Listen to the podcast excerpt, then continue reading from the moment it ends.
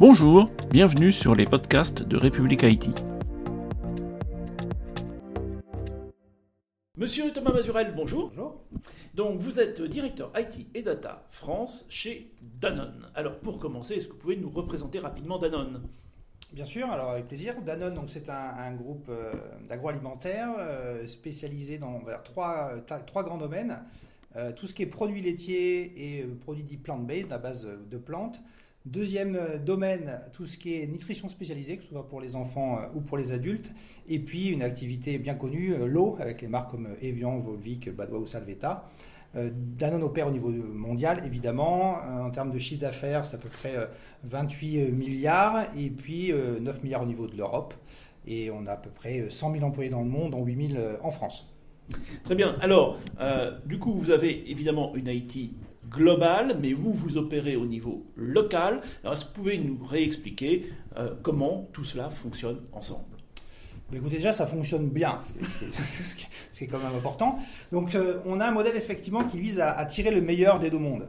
Donc, l'objectif de l'équipe IT and Data France, c'est avant tout d'être en proximité avec le métier, Euh, connaître par cœur les équipes métiers pour euh, savoir ce qui est critique pour la France en termes de business, comprendre les enjeux aussi du groupe au niveau plus global et donc de tirer trouver le bon équilibre entre solutions globales et, besoins locaux. Et donc pour ça, il y a effectivement des équipes globales, une coordination européenne aussi pour s'assurer qu'en Europe on fasse les choses intelligemment, et des euh, équipes locales.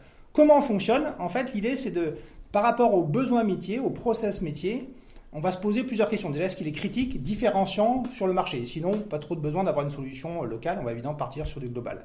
Et après, pour tous les process, on va, on va se poser la question suivante. Est-ce que ça doit être une solution globale sur un process global?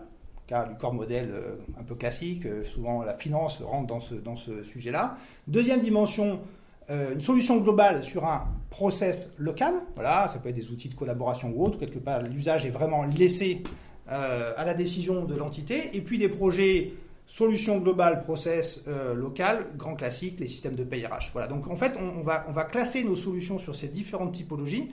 Et en fonction de ça, on sait quelle équipe va devoir opérer ou concevoir ces solutions-là.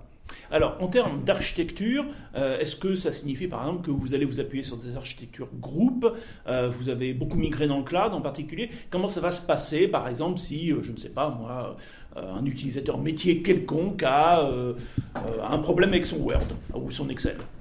Alors, le Word et Excel, bon, c'est une solution standard. euh, Donc là, Chez il n'y nous, heureusement, il n'y a pas trop de sujets.